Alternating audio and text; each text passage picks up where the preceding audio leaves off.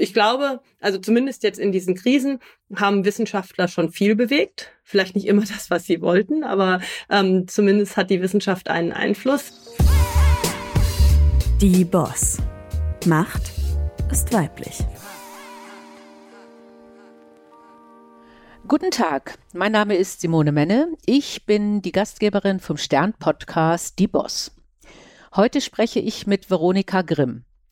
Sie ist Volkswirtin, und Inhaberin des Lehrstuhls für Wirtschaftstheorie an der Universität Erlangen-Nürnberg.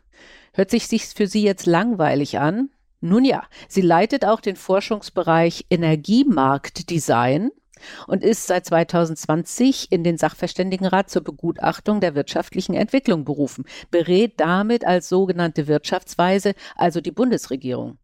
Und dann ist das gar nicht mehr staubig, sondern in Zeiten der momentanen Energiesituation und der Krisenbewältigung hochaktuell. Und deswegen freue ich mich, Frau Grimm, dass wir heute miteinander sprechen. Ja, hallo, Frau Menne, ich grüße Sie.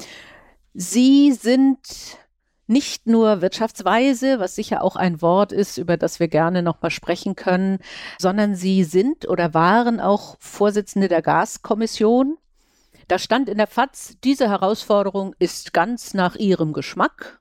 Das heißt, sie lieben Herausforderungen. Ich habe aber gleichzeitig auch mitbekommen, dass sie gesagt haben, also in der kurzen Zeit, die ich jetzt hier habe, das alles unter einen Hut zu bringen, das ist gar nicht machbar. Wie hat sich das angefühlt? Ja, erstmal ist es richtig, dass ich Herausforderungen wirklich mag. Also ich habe schon immer gerne gemocht, in meinem Leben mal neue Dinge auszuprobieren, sowohl privat als auch beruflich. Insofern ist das eine interessante Anfrage gewesen seitens der Bundesregierung. Es war aber sehr, sehr wenig Zeit. Das ähm, hat dazu geführt, dass wir nicht allen Herausforderungen gerecht werden konnten. Und es war natürlich absehbar, dass es Diskussionen geben würde im Nachgang darüber, dass die Lösung, die wir vorgeschlagen haben, nicht perfekt sein würde, zum Beispiel aus Gerechtigkeitsperspektiven.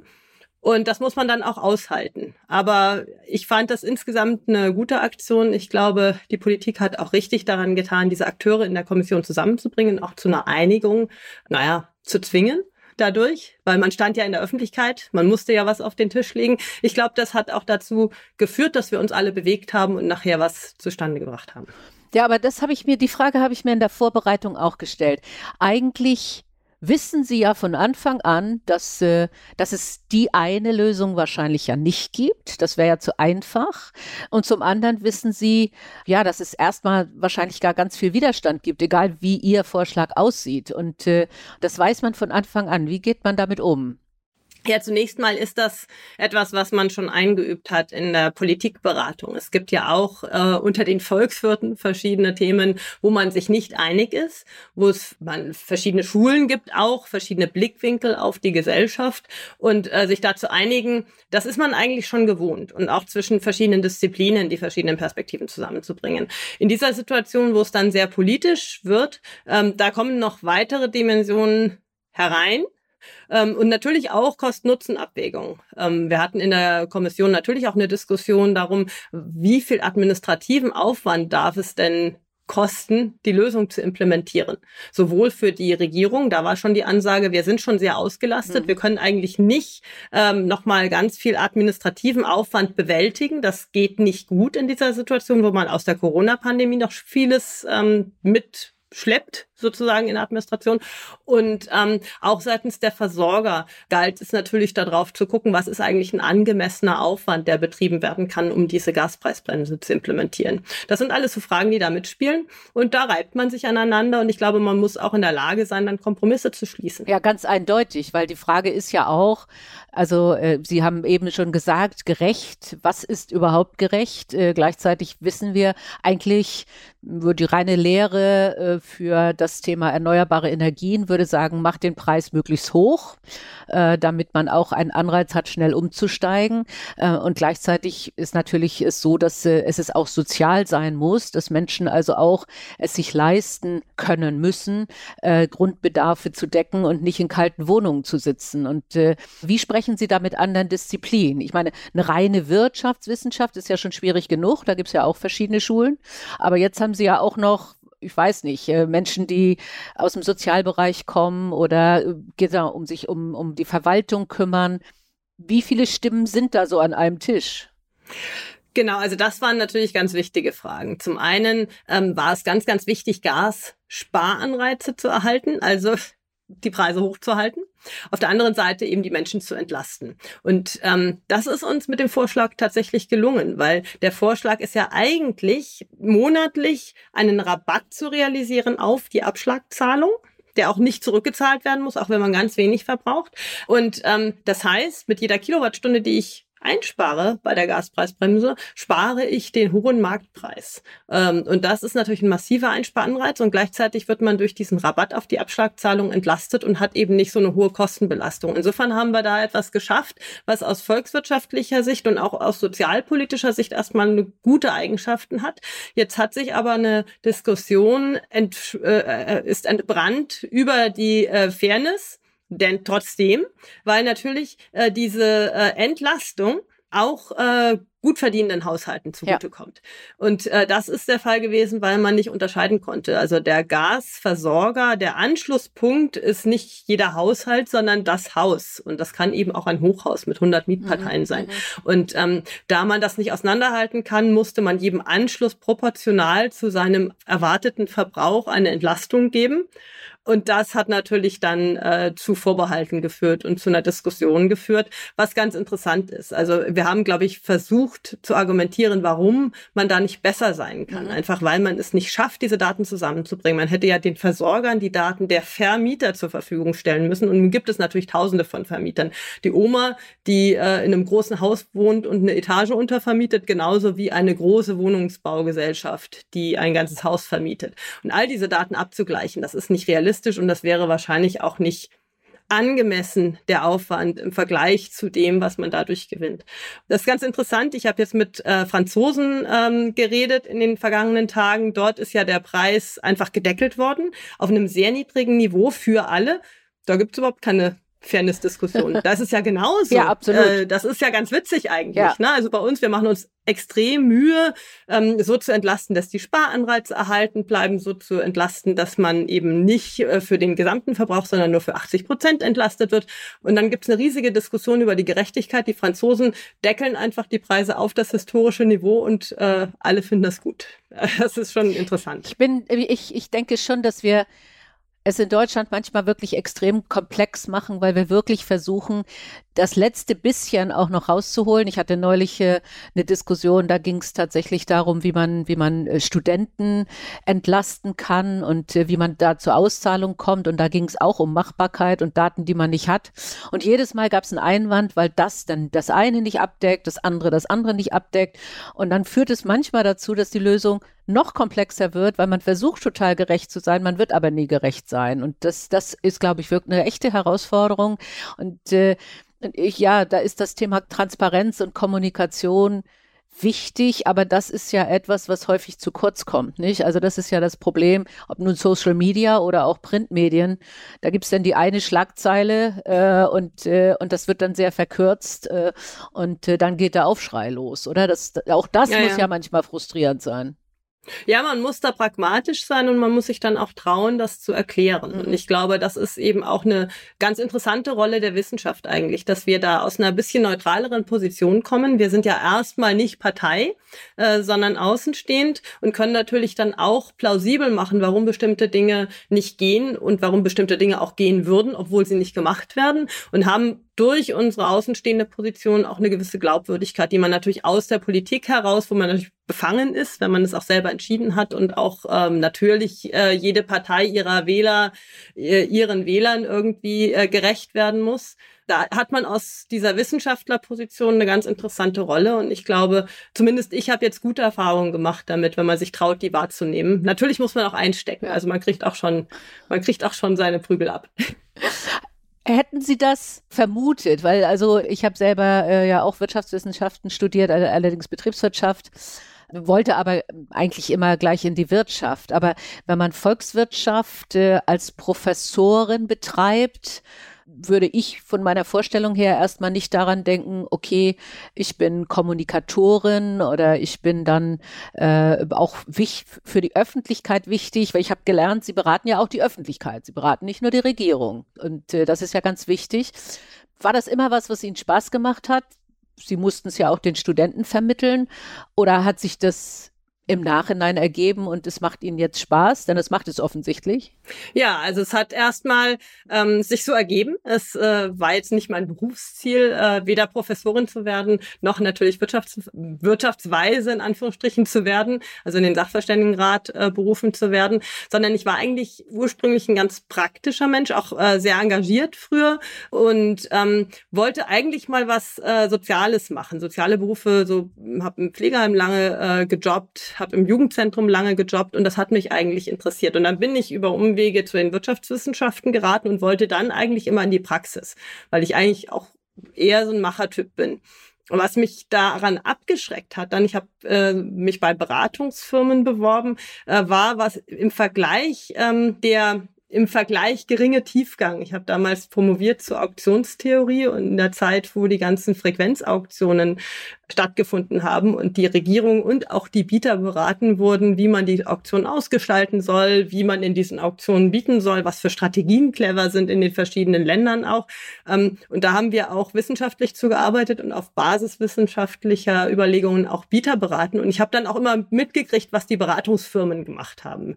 Und das hat mich dann abgehalten, weil wir in der Wissenschaft dann doch die Dinge noch mal tiefer durchdrungen haben und es mir auch total Spaß gemacht hat, das Problem wirklich sehr, sehr weitgehend zu verstehen, so weitgehend, wie man das eben for profit dann gar nicht machen kann. Ne? Also das dankt einem ja auch niemand, wenn man die Dinge dann in so einer Beratungssituation äh, sehr tiefgehend durchdringt. Ne? Der Bieter will einfach wissen, was er tun ja, soll ja. und der will nicht den ganzen Mechanismus verstehen. Und dann habe ich äh, ein Angebot an der Uni gekriegt und fand das eigentlich ganz interessant. Und so hat sich das ergeben, dass ich an der Uni geblieben bin. Also mein Plan war eigentlich eher tatsächlich in die Wirtschaft zu gehen nach dem Studium und auch nach der Promotion. Ist ganz spannend. Äh, ich, ich mache das eigentlich selten, aber ich verweise jetzt mal auf einen anderen Podcast. Ich habe mit äh, Melanie Brinkmann gesprochen die eigentlich Journalistin werden wollte und dann Medizin studiert hat und eben auch gesagt hat, die Forschung hat ihr so viel Spaß gemacht, wirklich es genau zu verstehen, was Viren da so eigentlich tun, dass sie dann da auch hängen geblieben ist, jetzt ja aber auch Beraterin äh, der, der Regierung ist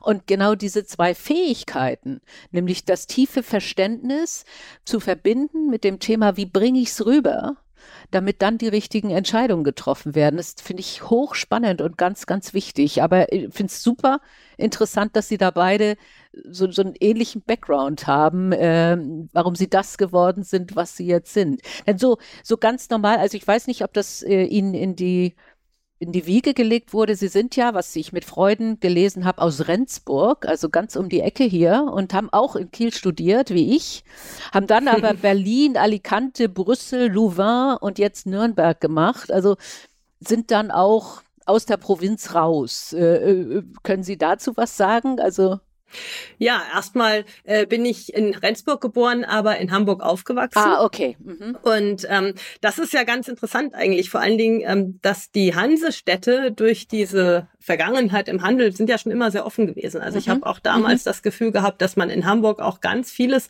äh, was in anderen Teilen Deutschlands erst viel später kam, äh, schon sehr früh mitbekommen hat. Zum Beispiel Rapmusik. Ich mag Rapmusik sehr gerne und man konnte die ganzen Importe aus den USA in Hamburg in den Plattenläden kaufen. Also in diesen Kellerläden, wo äh, die Importe dann ankamen. Und das war noch eine Zeit, wo man eben nicht so einfach im Internet nach Musik suchen konnte oder so.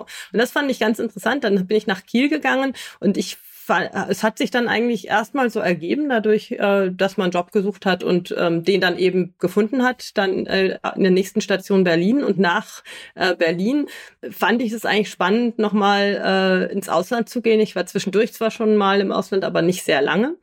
Und dann habe ich mich auch äh, im europäischen Ausland beworben und habe in Alicante ein Angebot bekommen. Und ähm, Alicante hat ähm, eine ganz interessante Vergangenheit. Da ist die Uni äh, sehr eigentlich neu aufgebaut äh, worden nach der Franco-Zeit und ähm, ist dadurch, da, da konnte viel experimentiert werden. Das war nicht ganz so bürokratisch wie im mhm. Rest äh, Spaniens und man hat ein sehr international ausgerichtetes Department oder zumindest ein Teil des Departments international ausgerichtet und fokussiert auf Spieltheorie. Und da kamen dann, dann hat man aus, aus den Vereinigten Staaten sehr, sehr gute Spieltheoretiker, die dort an den besten Universitäten promoviert hatten, aber zurück nach Spanien wollten. Die hat man dort berufen und da war eigentlich ein super Department für genau meinen äh, Schwerpunkt. Und das fand ich interessant. Und außer dieser Uni, die eben diesen sehr internationalen Teil hatte, war es aber sehr, sehr spanisch. Also es hatte keine große internationale Community. Und das mhm. war total interessant. Also da war man dann, da war man dann echt mal Ausländerin. Ja. Ähm, und hat auch mitgekriegt, wie das so ist, äh, wenn man eigentlich kulturell äh, von vielen Dingen sehr weit weg ist. Und äh, als wir dann unseren, äh, unseren ersten Sohn bekommen hatten, da sind wir dann irgendwann wieder gegangen weil es einfach äh, mit Familie sehr, sehr schwierig war. Es arbeiteten zwar alle, das hat mir sehr geholfen, auch beruflich weiterzumachen, als ich das Kind bekommen hatte, aber äh, die meisten haben dann auf die Großfamilie sich äh, verlassen ja, müssen ja. für die Kinderbetreuung.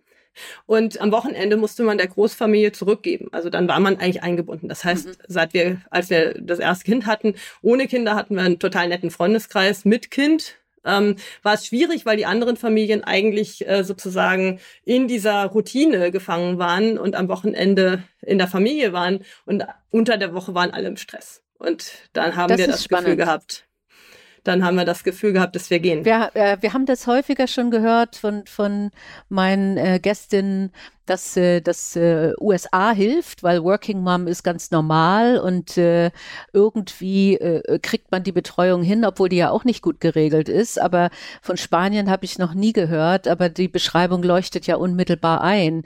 Und äh, aber dann zu sagen, okay, Deutschland war einfacher mit der Vereinbarung, Vereinbarkeit von, von Beruf und Familie ist ja auch nicht so einfach hier. Ne? Also äh, da muss man ja auch schon und sie haben drei Kinder, glaube ich, nicht? Also genau, auch schon genau. sich irgendwie überlegen, wie, wie kriege ich das bloß hin? Mir hat es erstmal geholfen, dass alle gleich wieder eingestiegen sind, habe ich auch gemacht. Und dann ist es in Spanien natürlich so, dass alle deswegen arbeiten, weil man von einem Gehalt nicht wirklich leben kann. Mhm. Das ist dort der ganz einfache Grund. Also deswegen arbeitet man und deswegen kümmert sich auch der Ehepartner, der den flexibleren Job hat. Und das waren meist meine Professorenkollegen an der Uni. Äh, die müssen dann das Kind abholen, wenn es krank ist. Mhm. Also okay. Also wenn die Mama Assistenzärztin ist und der Papa ist VWL-Professor, dann ist völlig klar, er wird angerufen, holt das Kind ab. das fand ich, das, das ja war sehr, eine ganz sehr, interessante. Sehr sympathisch. Ja, ja. Genau, das war ganz interessant. Einer von meinen Kollegen hatte Zwillinge und der kam, musste dann dauernd, ne, weil immer, einer war immer krank. Und ähm, als wir dann zurückgingen, da hatte sich das schon so eingespielt. Da haben wir dann auch Betreuung organisiert und beim zweiten Kind, das dann in Köln zur Welt kam, waren wir schon organisiert. Und da war es auch nicht, also man kriegt dann schon einen ganz anderen Wind entgegen äh, wenn man arbeitet und Kinder hat, aber wir waren schon eingespielt, deswegen haben wir uns dann nicht mehr so irritieren lassen. Aber ich kann mir gut vorstellen, und als wir nach Bayern gezogen sind, war es dann eigentlich noch mal mehr so, ähm, dass man doch, dass das auch doch irritierte hm. dass man ähm, damals dann noch mit zwei Kindern Vollzeit arbeitete und das auch relativ normal fand. Also ja. das merkte man schon. Äh, in Belgien und in Spanien war das entspannter. Haben Sie junge Frauen, die bei Ihnen im Lehrstuhl arbeiten? Wie ist das da jetzt? Ja, ich habe äh, Mitarbeiterinnen und Mitarbeiter. Wenn bei uns jemand Eltern wird, wird das eingeplant. Also wir sind relativ flexibel. In der Wissenschaft ist man ohnehin sehr flexibel. Also wenn man es nicht drauf anlegt, die Leute zu ärgern, ist das alles sehr gut vereinbar. Okay, das ist schon mal ein guter Tipp. Äh, für alle, die zuhören, ganz egal ob Mann oder Frau, äh, da ist mehr Offenheit äh, und auch eine Vereinbarkeit gegeben. Und es ist schön zu hören, dass es sich auch ein bisschen geändert hat, weil also dieses Thema Rabenmutter äh, kommt ja doch leider immer mal wieder hoch, nicht? Also das, äh, aber schön, schön, dass sich das geändert hat. Aber ich glaube, das äh, kriegt jeder entgegengebracht. Also ich habe auch viele solche Situationen erlebt. Man darf eben man, man muss das auch sportlich nehmen, ehrlich gesagt. Also ja. Äh, kann nicht jeder, also ich kann auch jeden verstehen, der sich da unter Druck gesetzt fühlt. Aber für mich war es dann immer so, dass ich mir gedacht habe, naja, ähm, das ist eben so und damit muss ich jetzt umgehen. Und auch man, manchmal kann man auch ein bisschen drüber lächeln. Das Thema, man muss es sportlich nehmen. Ich glaube, das ist wirklich nochmal ein wichtiger Rat, äh, dass man sich da auch nicht von der Umgebung, ob nun Familie oder anderes Umfeld äh, beeinflussen lässt äh, und einfach sagt, doch, bei mir geht das. Und, äh, und man wird, das ist meine Erfahrung, auch dafür belohnt. Äh, auch durchaus in, in der gesamten Beziehung, auch in der Beziehung zu den Kindern. Also das, äh, ich finde, Kinder leiden überhaupt nicht, wenn die Mutter arbeitet. Meine Mutter hat auch immer gearbeitet, sondern das ist eine Bereicherung. Ja, es kommt auch drauf an. Ne? Also meine, äh, mein Maßstab war immer, wenn ich fröhlich nach Hause komme und es mir gut geht und ich mich auf die Kinder freue und wir gemeinsam gerne genau. was machen, dann ist alles gut. Das war genau. eigentlich so ein bisschen mein ja. Maßstab, wenn ich gemerkt habe, dass mich dann alles stresst und ich nach Hause komme und denke, jetzt will ich erstmal niemand sehen, dann habe ich gedacht, jetzt muss ich mal was anpassen. Aber so oft passiert es eigentlich nicht. Okay. Kommen wir, äh, nachdem äh, ich jetzt gelernt habe, Sie mögen Rap, was ich ganz erstaunlich finde, wäre ich nie drauf gekommen, finde ich cool. Äh, und vielleicht sagen Sie noch mal kurz, wie Sie dazu gekommen sind. Aber Sie sind auch Fußballtrainerin. Ja, genau, genau. Ich habe auch früher Fußball gespielt und ähm, meine Kinder spielen auch alle Fußball und beim dritten Kind hat's mich dann erwischt. Also die Vereine suchen ja eigentlich ehrenamtliche ja, Trainer im Jugendbereich und die dann auch die Mannschaften von ganz früh an aufbauen.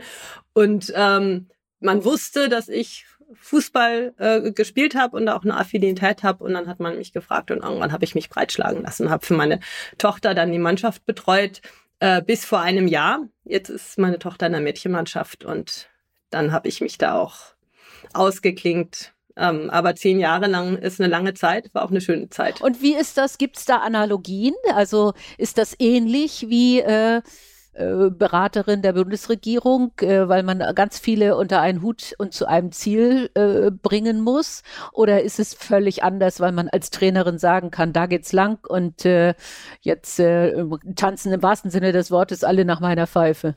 Nee, das macht da niemand. Also die kleinen Kinder, wenn die anfangen, fangen die ja erstmal an. Einige wollen unbedingt Ball spielen, andere wollen Gänseblümchen sammeln. Also erstmal oh, okay. hat man in so einem Preise, in so einem Breitensportverein ist erstmal die Herausforderung, wirklich ganz viele Kinder einfach mitzunehmen und auch zu akzeptieren, dass die ganz unterschiedliche Leistungsniveaus haben und auch darauf hinzuwirken, dass sie verstehen, äh, dass sie sich dafür, ähm, da, dass sie sich auch akzeptieren und das respektieren, dass eben der eine besser und der andere schlechter ist, okay. weil man ja nur als Mannschaft gewinnt. Also diese Art von Kooperation, dass man keinen zurücklässt, äh, dass man den anderen die Zeit gibt, sich zu entwickeln, das ist schon ähm, eine Herausforderung, gerade bei kleinen Kindern, die ja auch teilweise sehr, sehr ehrgeizig sind, gerade kleine Jungs.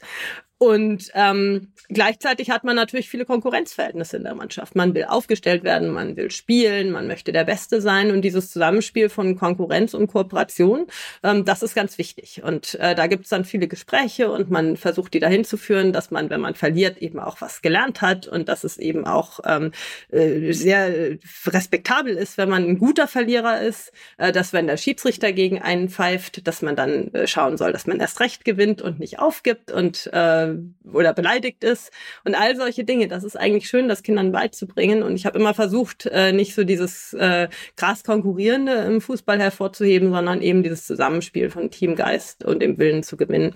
Und das war eine schöne Zeit. Ich glaube, da profitieren Menschen auch sehr von. Man hat ja auch alle soziale Schicht, sozialen Schichten ja. im Fußball. Ja. Das finde ich auch super schön ja. eigentlich, äh, dass es eben nicht so eine Elite-Auswahl ist, sondern dass da wirklich jeder kommen kann und auch Ausländer und auch Flüchtlinge in die Mannschaft mit reinkommen, wenn wenn äh, Familien ähm, nach Deutschland kommen. Und das ist total schön und äh, das sollte eigentlich viel mehr passieren. Man sollte, glaube ich, schon schauen, dass die Menschen auch wieder mehr miteinander zu tun haben äh, zwischen den verschiedenen Filterblasen, über die verschiedenen ja. Filterblasen hinweg. Und das macht der Fußball natürlich in ganz besonderer Weise. Das stimmt. Also im, äh, das ist der Sport, der es am ehesten macht, nicht? Also wobei ich leider neulich gehört habe, dass inzwischen viele Eltern ihre Kinder zum Hockey schicken, weil weil man da weniger oder nur eine Blase hat.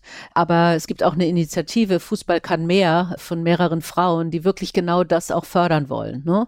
Also, dass egal wie die Herkunft ist, äh, ob nun bei den Fans oder auch bei den Spielerinnen, das äh, wirklich erstmal egal ist und dass es eben Spaß macht, äh, gemeinsam da etwas zu erzielen und, und gemeinsam Sport zu treiben. Also das halte ich ne, für, bei Fußball wirklich für eine herausragende Eigenschaft, ja.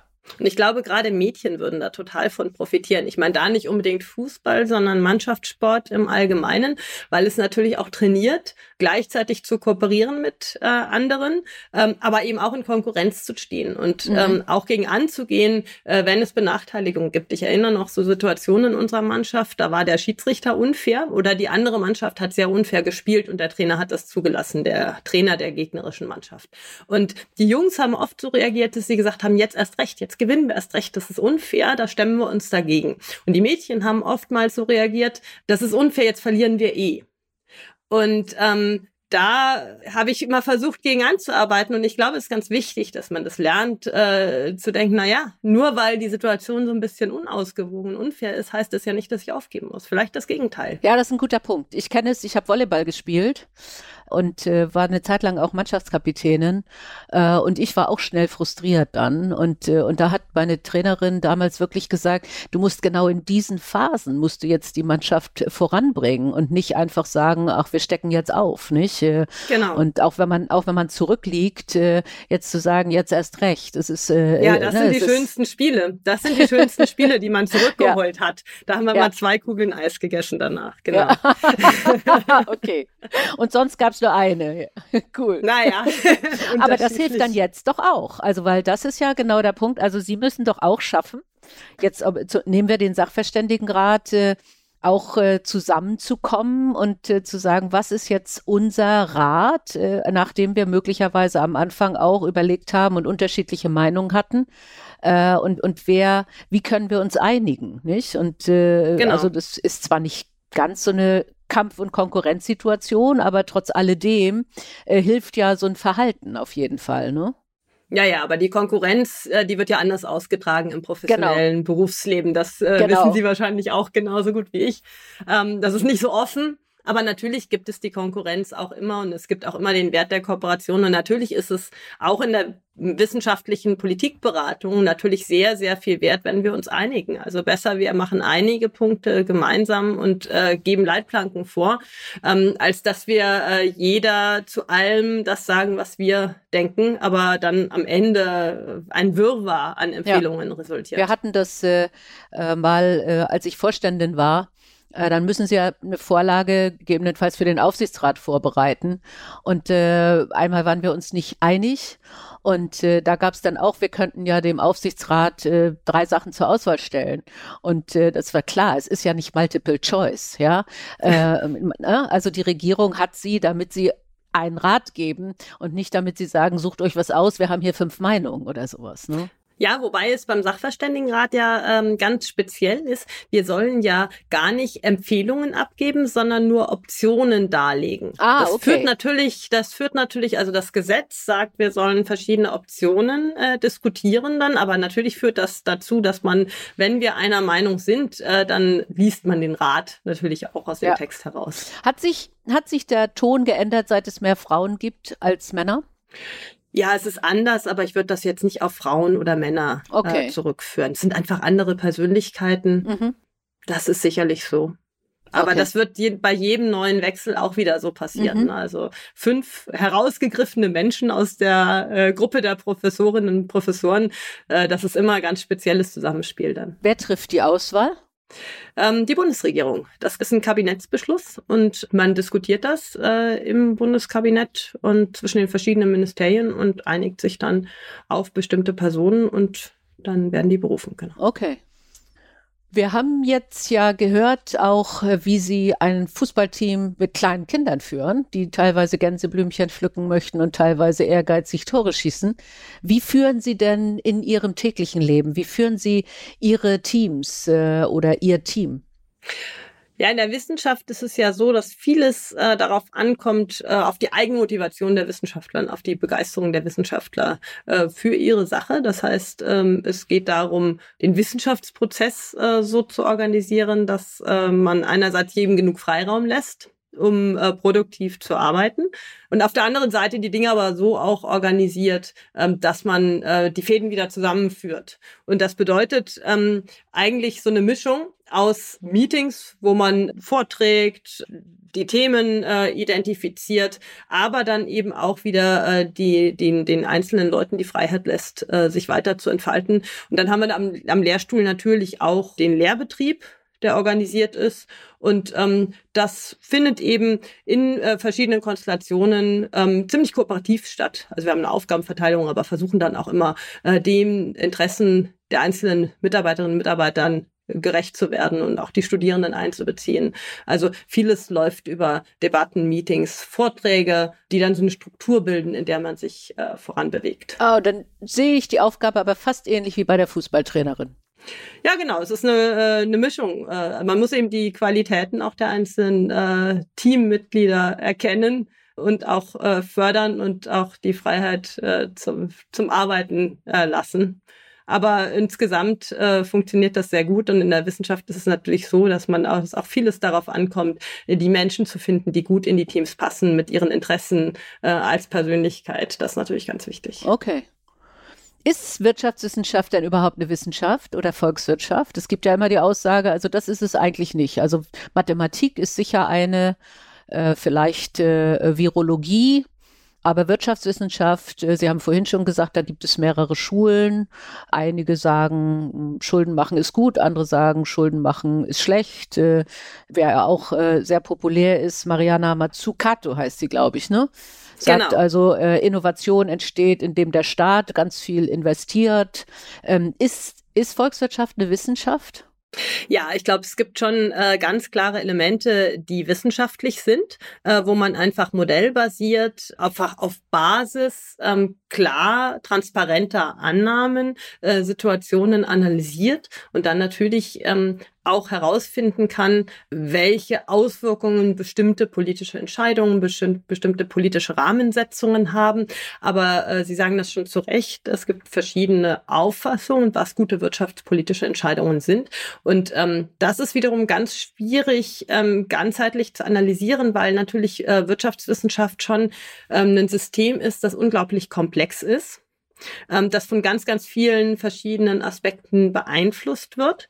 Und selbst wenn es jetzt nur um wirtschaftliche Zusammenhänge gehen würde, dann ist ja immer noch die Frage zum Beispiel, wir haben das erwähnt, äh, Schulden machen, sollen wir jetzt ähm, Schulden machen, um zu innovieren, um Wachstum zu generieren. Ob das eine kluge Idee ist, das hängt davon ab, wie die Zinsen sich entwickeln. Wenn's, äh, es kann eben eng werden für den Staat dann. Ähm, und man muss eben aufpassen, dass man die Staatsfinanzen trotzdem tragfähig hält. Und ob die Staatsfinanzen tragfähig bleiben, das liegt nicht so, das hat man nicht so hundertprozentig unter Kontrolle, haben wir jetzt gesehen in der Corona-Pandemie. Ja, man hat immer gesagt, man können eigentlich, äh, der Zinssatz ist null, wir können Schulden machen ohne Ende. Warum machen wir es nicht? Ist ja blöd, ist ja dumm.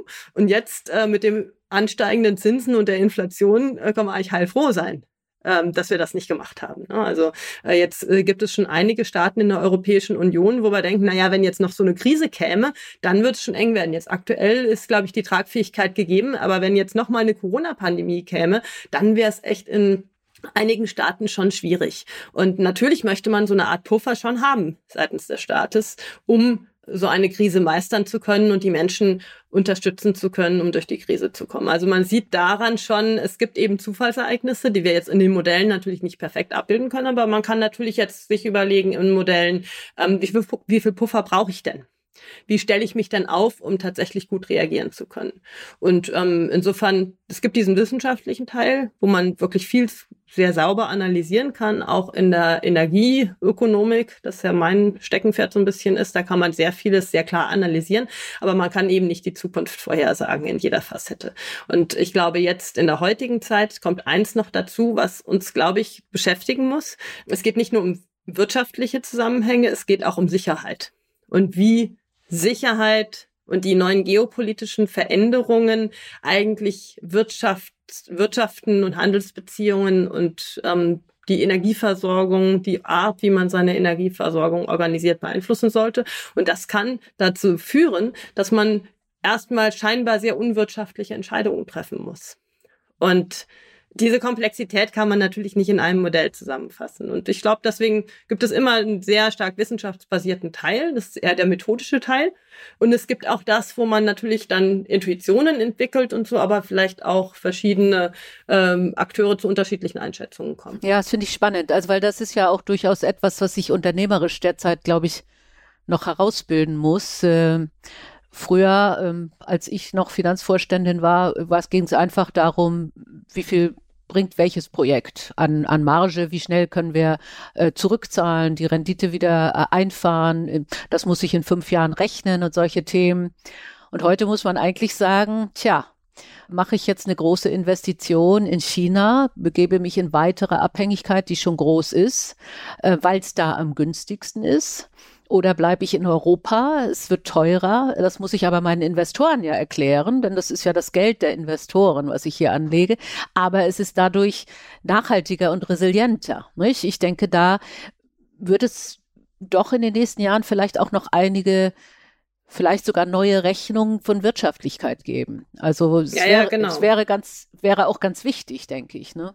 Ja, ja, also ich glaube auch für den Staat gibt es da eine äh, sehr wichtige Rolle. Ne? Einerseits äh, diese Abhängigkeiten ähm, zu verhindern oder auch zu reduzieren. Gerade Abhängigkeiten von China, wie Sie angesprochen hatten, äh, die sind natürlich zu groß. Also wenn da was passieren würde, wenn da Sand ins Getriebe kommen würde, da hätten wir schon echt ein Problem, gerade in Deutschland. Ähm, auf der anderen Seite muss man eben auch sehen, so diese Diversifikation, das für das Unternehmen natürlich eine ganz andere Entscheidung als für den Staat. Als Unternehmen ja. ist natürlich die Frage, wie stelle ich mich äh, resilient auf und ähm, diversifiziere meine Beziehungen. Das heißt aber nicht unbedingt, dass mein Mittelpunkt in Deutschland bleiben muss. Für den Staat ist es natürlich so, dass man ein attraktives Umfeld schaffen muss, damit die Unternehmen es attraktiv finden, in Deutschland zu bleiben und von hier aus sozusagen ihre Lieferbeziehungen ähm, resilient gestalten, diversifizieren. Und da äh, hat man ähnliche Motive, aber nicht ganz übereinstimmende Motive. Und das ist, glaube ich, äh, ein interessantes Themenfeld jetzt auch für die Politikberatung. Ähm, was muss eigentlich der Staat jetzt machen?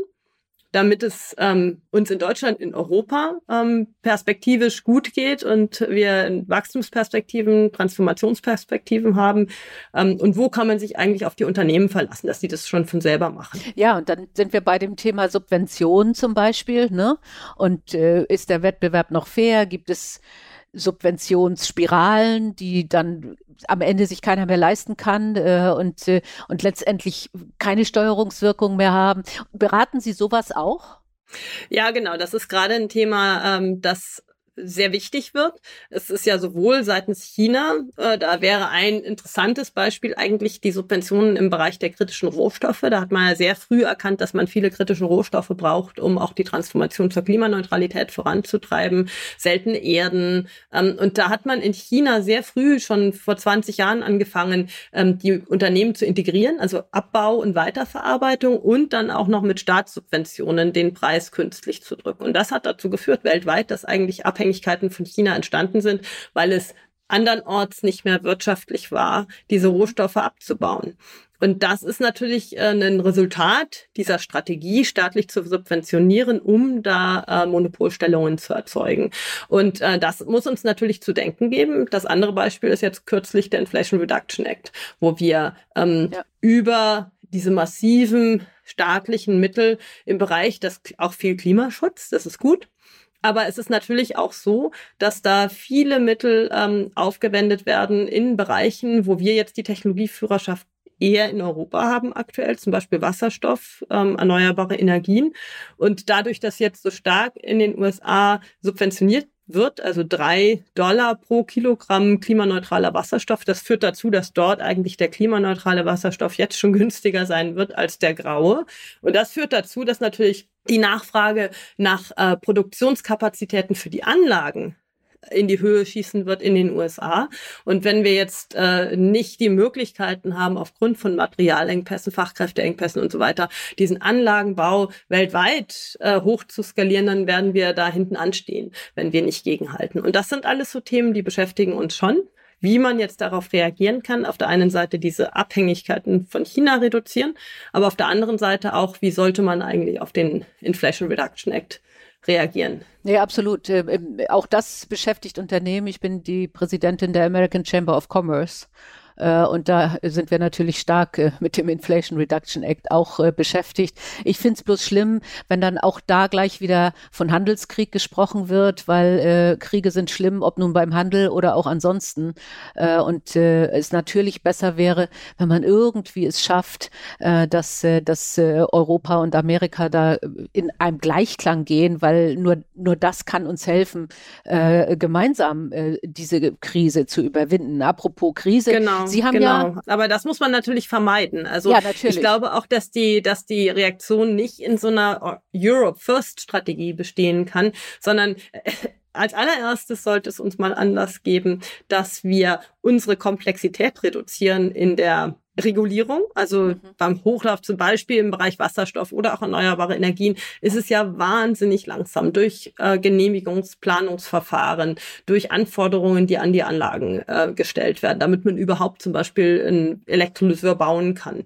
Und das muss man eigentlich vereinfachen und wir sollten eben den Netzausbau vorantreiben, damit wir tatsächlich für die Unternehmen die Möglichkeit geben, damit denen klar ist, ich kriege auch irgendwann klimaneutralen Wasserstoff und äh, klimaneutralen Strom dort geliefert, wo ich produzieren will. Und ähm, ja. da haben wir vieles, was wir tun können, um dagegen zu halten, ohne in so eine Art Protektionismus zu verfallen. Und das müsste man natürlich jetzt ausspielen, bevor man darüber nachdenkt, jetzt im Gegenzug viel Geld, ja. ähm, mit viel Geld eigentlich gegen diese widrigen Rahmenbedingungen anzufördern. Ja, äh, völlig richtig. Also da, da haben die Amerikaner halt einen anderen Ansatz, weil die sehr schnell sagen, hier ist das Geld, leg los äh, und wir sehr stark äh, genau. mit äh, späteren Förderungen und sowas äh, kommen und Unternehmen dann sich eher zurückhalten. Äh, Nochmal zum Thema, seit, seit Sie da sind, seit Sie Sachverständige oder Wirtschaftsweise sind. Äh, ich habe gehört, Sie haben gesagt, wahrscheinlich wird diese Abkürzung genommen, weil einfach der Titel sonst zu lang ist. Ne? Also Wirtschaftsweise ja, ja, sind ich glaube, das gibt schon sehr lange. ja, Sie hatten seit Sie da sind, seit 2020 nur Krisen. Und davor waren ja Jahre keine Krisen. Also äh, da, da waren die Zinsen auf Null, Deutschland ist immer gewachsen, war Exportweltmeister. Ähm, sind Sie froh, dass Sie jetzt da sind oder wären Sie lieber früher da gewesen? Ich habe mir das ja nicht ausgesucht. Ich fand jetzt die Zeit, in der ich ähm, aktiv war, die war schon echt interessant ich glaube, vorher haben die Wirtschaftsweisen deutlich weniger Aufmerksamkeit bekommen als jetzt in diesen Krisenzeiten, was ja auch nachvollziehbar ist. Aber ich kann es einfach nicht vergleichen. Ich war davor in verschiedenen anderen Kommissionen und ähm, da haben wir einfach ganz in Ruhe Konzepte weiterentwickelt, beraten.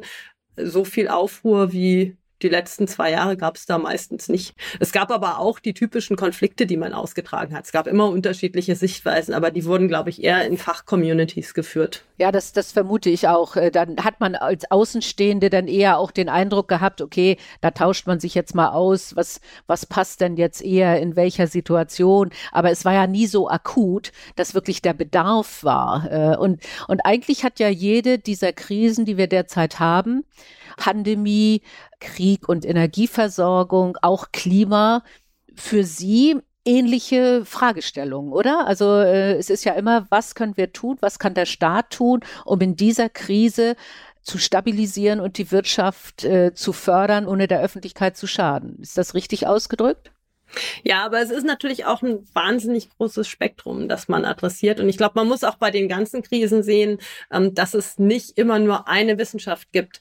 Mein Eindruck war, dass man es doch geschafft hat, aus diesen verschiedenen Silos rauszukommen. Zum Beispiel auch in der Corona-Pandemie war es ja erstmal Gesundheit. Es war auch wirtschaftliche Belange, aber vor allen Dingen auch soziale Belange. Und ich glaube, da haben wir auch da haben wir teilweise zu lange gebraucht, um das zu sehen. Ich meine, ich habe durch meine Tätigkeit als Fußballtrainerin gemerkt, was das bedeutet für die Kinder, ähm, gerade aus ähm, sozial benachteiligten Verhältnissen, dass da vieles geschlossen wurde. Schule, Sportvereine, äh, Bewegungsfreiheit auch äh, stark eingeschränkt war.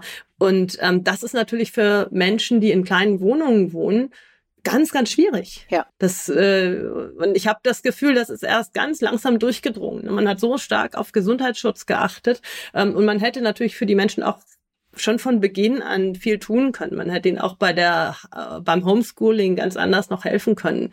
Aber da waren natürlich auch alle also es war zu viel auf einmal, was ja. da auch verarbeitet werden musste. Im Nachhinein ist man immer schlauer.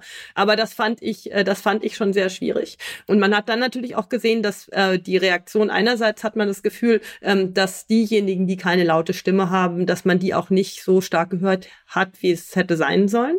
Das ist für uns als Gesellschaft natürlich potenziell noch sehr schwierig, weil wir haben ja jetzt eine Situation, in der wir in der Transformation sind, in der wir die Akzeptanz der gesamten Bevölkerung für die Transformation brauchen, in der wir auch jede Arbeitskraft brauchen. Also eigentlich müssen wir aus den jungen Menschen auch ihre Potenziale total herausholen. Ne? Und was haben wir gemacht in der Corona-Pandemie? Wir haben eigentlich viele zurückgelassen ja. und haben eigentlich es auch nicht wirklich geschafft, die Leute wieder zurückzuholen. Also da ist, glaube ich, viel verloren gegangen. Ähm, sowohl äh, vom, von den Lernrückständen her als auch von der Persönlichkeitsentwicklung allgemein. Ich glaube, da haben viele junge Leute schon echt ein kleines Päckchen, äh, das sie immer noch mit sich rumtragen.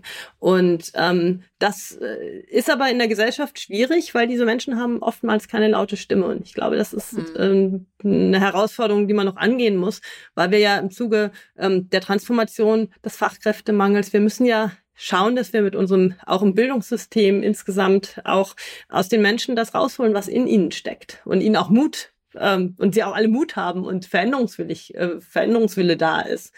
Und da haben wir, glaube ich, noch ein bisschen zu arbeiten als Gesellschaft auch. Ah, das ganz bestimmt. Also das sieht man ja derzeit, ob das nun das Thema Lehrermangel per se ist, ob das Ausstattung der Schulen ist äh, oder ob das eben diese langen Schulschließungen waren, äh, wo ja auch diejenigen, die schlechter gestellt sind, eher abgehängt wurden, nicht nur wegen der kleinen Wohnung, sondern auch wegen technischer Zugänglichkeit, äh, wegen Eltern, die nicht mithelfen können. Überhaupt keine Frage. Es verwundert mich immer wieder, denn wir sagen ja seit Ewigkeiten, Möglichkeiten, also das, was wir haben als Ressource, sind die Menschen und ist Ausbildung.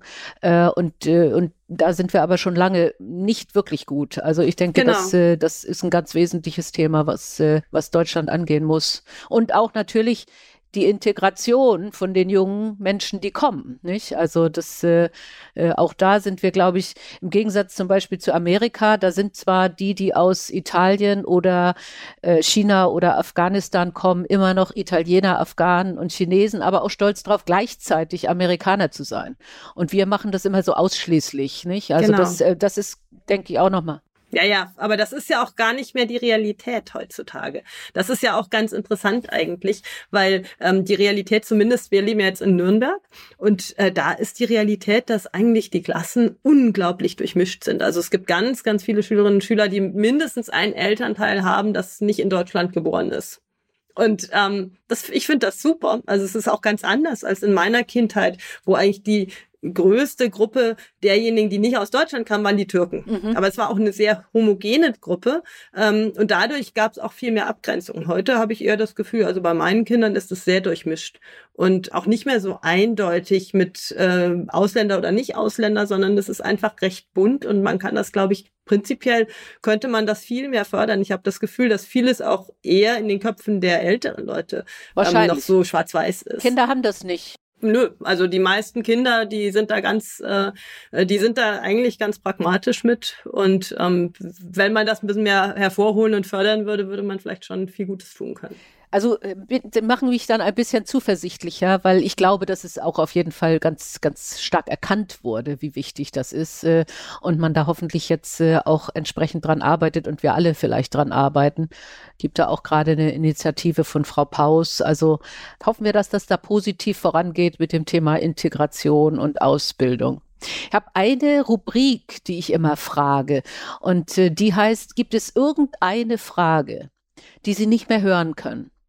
Also die immer wieder kommt und wo sie einfach die Augen verdrehen und sagen, oh Gott. Also meine Frage war zum Beispiel, wie fühlt es sich denn so als einzige Frau im Vorstand oder als einzige Finanzvorständin im DAX oder irgend sowas?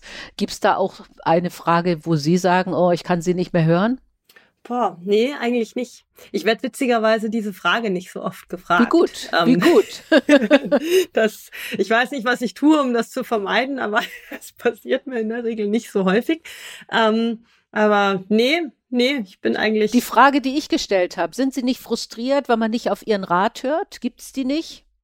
Ah, doch, die, die Frage gibt's oft, aber ich beantworte die sehr okay. gerne. Äh, ich glaube, das ist ein guter Anlass, wenn ich es jetzt auch machen ja, darf. Gern. Ähm, ich, ich glaube, das ist ein guter Anlass, um auch die Rollen, das Rollenverständnis so ein bisschen klar zu machen. Ähm, wir sind ja einerseits äh, Berater der Politik, aber auf der anderen Seite auch ähm, beraten wir sozusagen auch die Öffentlichkeit und dadurch indirekt wieder die Politik, weil wenn man über Themen aufklärt, dann führt das natürlich auch dazu, dass es mehr Akzeptanz für politische Entscheidungen gibt. Deswegen ist es auch eine ganz wichtige Funktion, die Öffentlichkeit zu beraten, weil man einfach dadurch, dass man Argumente in die Öffentlichkeit bringt, äh, politische Entscheidungen einfacher macht. Und es ist, glaube ich, einerseits nicht immer so eins zu eins, dass der Rat, den man schriftlich gibt, dann umgesetzt wird. So darf man sich das nicht vorstellen, weil es immer eine politische Entscheidung ist, ähm, neben wissenschaftlichen Argumenten. Äh, und zum anderen hat man durch viele Gespräche sowohl mit Politikern als auch mit der Öffentlichkeit eben doch viel Einfluss. weil man einfach Argumente und Themen in die Diskussion bringt. Und ich glaube, also zumindest jetzt in diesen Krisen haben Wissenschaftler schon viel bewegt. Vielleicht nicht immer das, was sie wollten, aber ähm, zumindest hat die Wissenschaft einen Einfluss. Und äh, deswegen finde ich das eigentlich ganz gut. Was ich problematisch finde, ist, wenn äh, Wissenschaft von Politik so diskreditiert wird. Das äh, halte ich für unklug. Das ärgert mich nicht für mich persönlich, aber ich halte das für unklug, weil ich glaube, dass in der heutigen Gesellschaft gerade gegeben die ganzen Autokratien um uns herum, äh, die Propaganda, die auch genutzt wird, um Entscheidungen äh, zu beeinflussen, Wahlen zu beeinflussen, hat man ja äh, in den USA äh, seitens Russland äh, der, die Einflussnahme oder jetzt die ähm, Einflussnahme auf die deutsche Mediendebatte äh, durch russische Propaganda. Ich glaube, in dieser Situation ist ganz wichtig, dass die Politik den Wert von wissenschaftlicher Beratung hochhält. Auch wenn man ihr nicht immer folgt und auch wenn die Wissenschaftler manchmal wahnsinnig nerven, äh, die einem da im Nacken sitzen. Ich glaube, dass es trotzdem viel, viel besser ist, diese wissenschaftsbasierte Debatte in der Öffentlichkeit zu haben, als irgendeine diffuse Debatte. Äh, die dann vielleicht auch noch die Wissenschaft diskreditiert und sagt, das nervt jetzt nur, was die wollen und ist eh nur im Glaskasten. Machen wir mal was ganz anderes. Das kann auch ganz schnell schiefgehen. Ich denke, das ist auch eine, eine wirklich ganz, ganz wichtige Botschaft, das Thema äh, Transparenz und Kommunikation, ja. Und auch, äh, wenn man sagt, wir haben anders entschieden, warum, oder aber auch, wir sind noch nicht so weit, was ich ja auch völlig in Ordnung finde. Ja, also man darf wichtige Entscheidungen ja nicht überstürzen. Aber dann zu sagen, ähm, wir sind im Prozess, wir sind gerade an dieser Stelle des Prozesses und äh, wir glauben, in zwei Wochen sind wir soweit. Das hilft ja auch schon vielen. Das ist so wie mit dem Flugzeug. Wenn ein Flugzeug, also wenn Sie, wenn Sie am Gate sitzen und das Flugzeug, da passiert nichts. Ja, dann werden alle unruhig und und sauer. Wenn man stattdessen hört, äh, die Crew äh, kommt jetzt in zehn Minuten erst mit dem Bus an, aber so lange dauert es noch, wir bitten um Geduld, dann sind sie schon wieder ganz anders davor. Und ich denke, sowas gilt genau. auch für viele andere Phasen und insbesondere für die Politik in, in schwierigen Situationen. Mhm. Ja, ja, genau. Und es ist nie, nie gut, wenn dann gesagt wird, der Flughafen ist schuld oder aber die Piloten oder die Technik, sondern es ist immer gut zu sagen, wir machen das hier gemeinsam und wir wägen gerade ab äh, der Pilot hat uns Folgendes gesagt und der Mechaniker äh, ist gerade dabei zur Untersuchung. Nicht? Also diskreditieren genau. ist wirklich nie gut. Und eine andere Rubrik, die ich auch habe, äh, weil wir jetzt äh, leider zum Schluss kommen müssen, ist immer die, wenn Sie später, viel später, also so mit 90, Ihre Biografie oder Autobiografie schreiben, wie wäre denn da der Titel? Oh je. das ist häufig eine Bewerbungsfrage oder sie wird in bestimmten Bewerbungsratgebern gestellt, äh, dass man die doch stellen sollte. Aber die meisten meiner Gesprächspartnerinnen reagieren genau wie Sie. Aber jetzt habe ich Ihnen ein bisschen Zeit zum Denken gegeben. Gibt es irgendwie etwas, was Ihnen da einfällt? Ja, irgendwie sowas wie die, die nächste Herausforderung annehmen oder okay. oder immer auf ein neues oder sowas, genau. Okay, das heißt, aber äh, wir können davon ausgehen, dass Sie bis dahin auch noch ein paar neue, tolle, spannende Sachen machen wollen. Ja, also ich glaube, ich bin neuem nie unaufgeschlossen gegenüber. Und ähm, das ist ja auch was Schönes an dem äh, Beruf in der Wissenschaft. Äh, die Wissenschaft entwickelt sich immer weiter und man wird immer wieder mal gefragt, ob man ähm, bei spannenden Sachen zur Seite stehen kann. Und das tue ich immer gerne. Okay. Man, man könnte auch irgendwas mit Dankbarkeit äh, titeln, fall, wenn man 90 wird, weil ich meine, es ist ja wirklich ein Privileg, in einer Zeit aufgewachsen zu sein, in der äh, so viel Frieden war, in der man ähm, an so spannenden Themen äh, mitarbeiten konnte, in der man auch Kinder großziehen konnte, äh, so dass sie glücklich werden, äh, ihren Weg machen können. Ähm, das hat man ja in den Jahrzehnten, Jahrhunderten vorher so nie gehabt, und das wird einem jetzt so stark bewusst, finde ich. Äh, vor allen Dingen, weil ich eben auch mit, ähm, ich habe eine Weile bei meiner Großmutter gelebt, die hat zwei Kriege äh, erlebt, ist 1903 geboren und ist über 90 Jahre alt geworden. Und wenn man das vergleicht, in was für einer Zeit die Menschen gelebt haben damals, ja. ne? also ähm, und äh, was wir heute erleben dürfen, eben an Möglichkeiten, äh, die wir nutzen können, die wir mitgestalten können, äh, dann könnte ich mir auch gut vorstellen, dass man mit 90 einfach tiefe Dankbarkeit äh, empfindet, dass man da so viel positive Erlebnisse machen konnte und hoffentlich auch viel weitergeben konnte davon. Klasse. Das hört sich gut an und ist ein wunderschönes Schlusswort.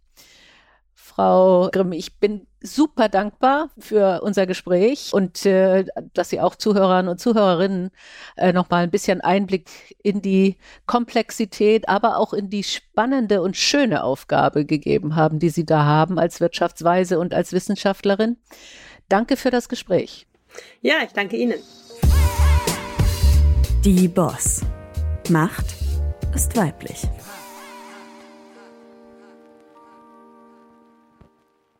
Dieser Podcast ist eine Produktion der Audio Alliance.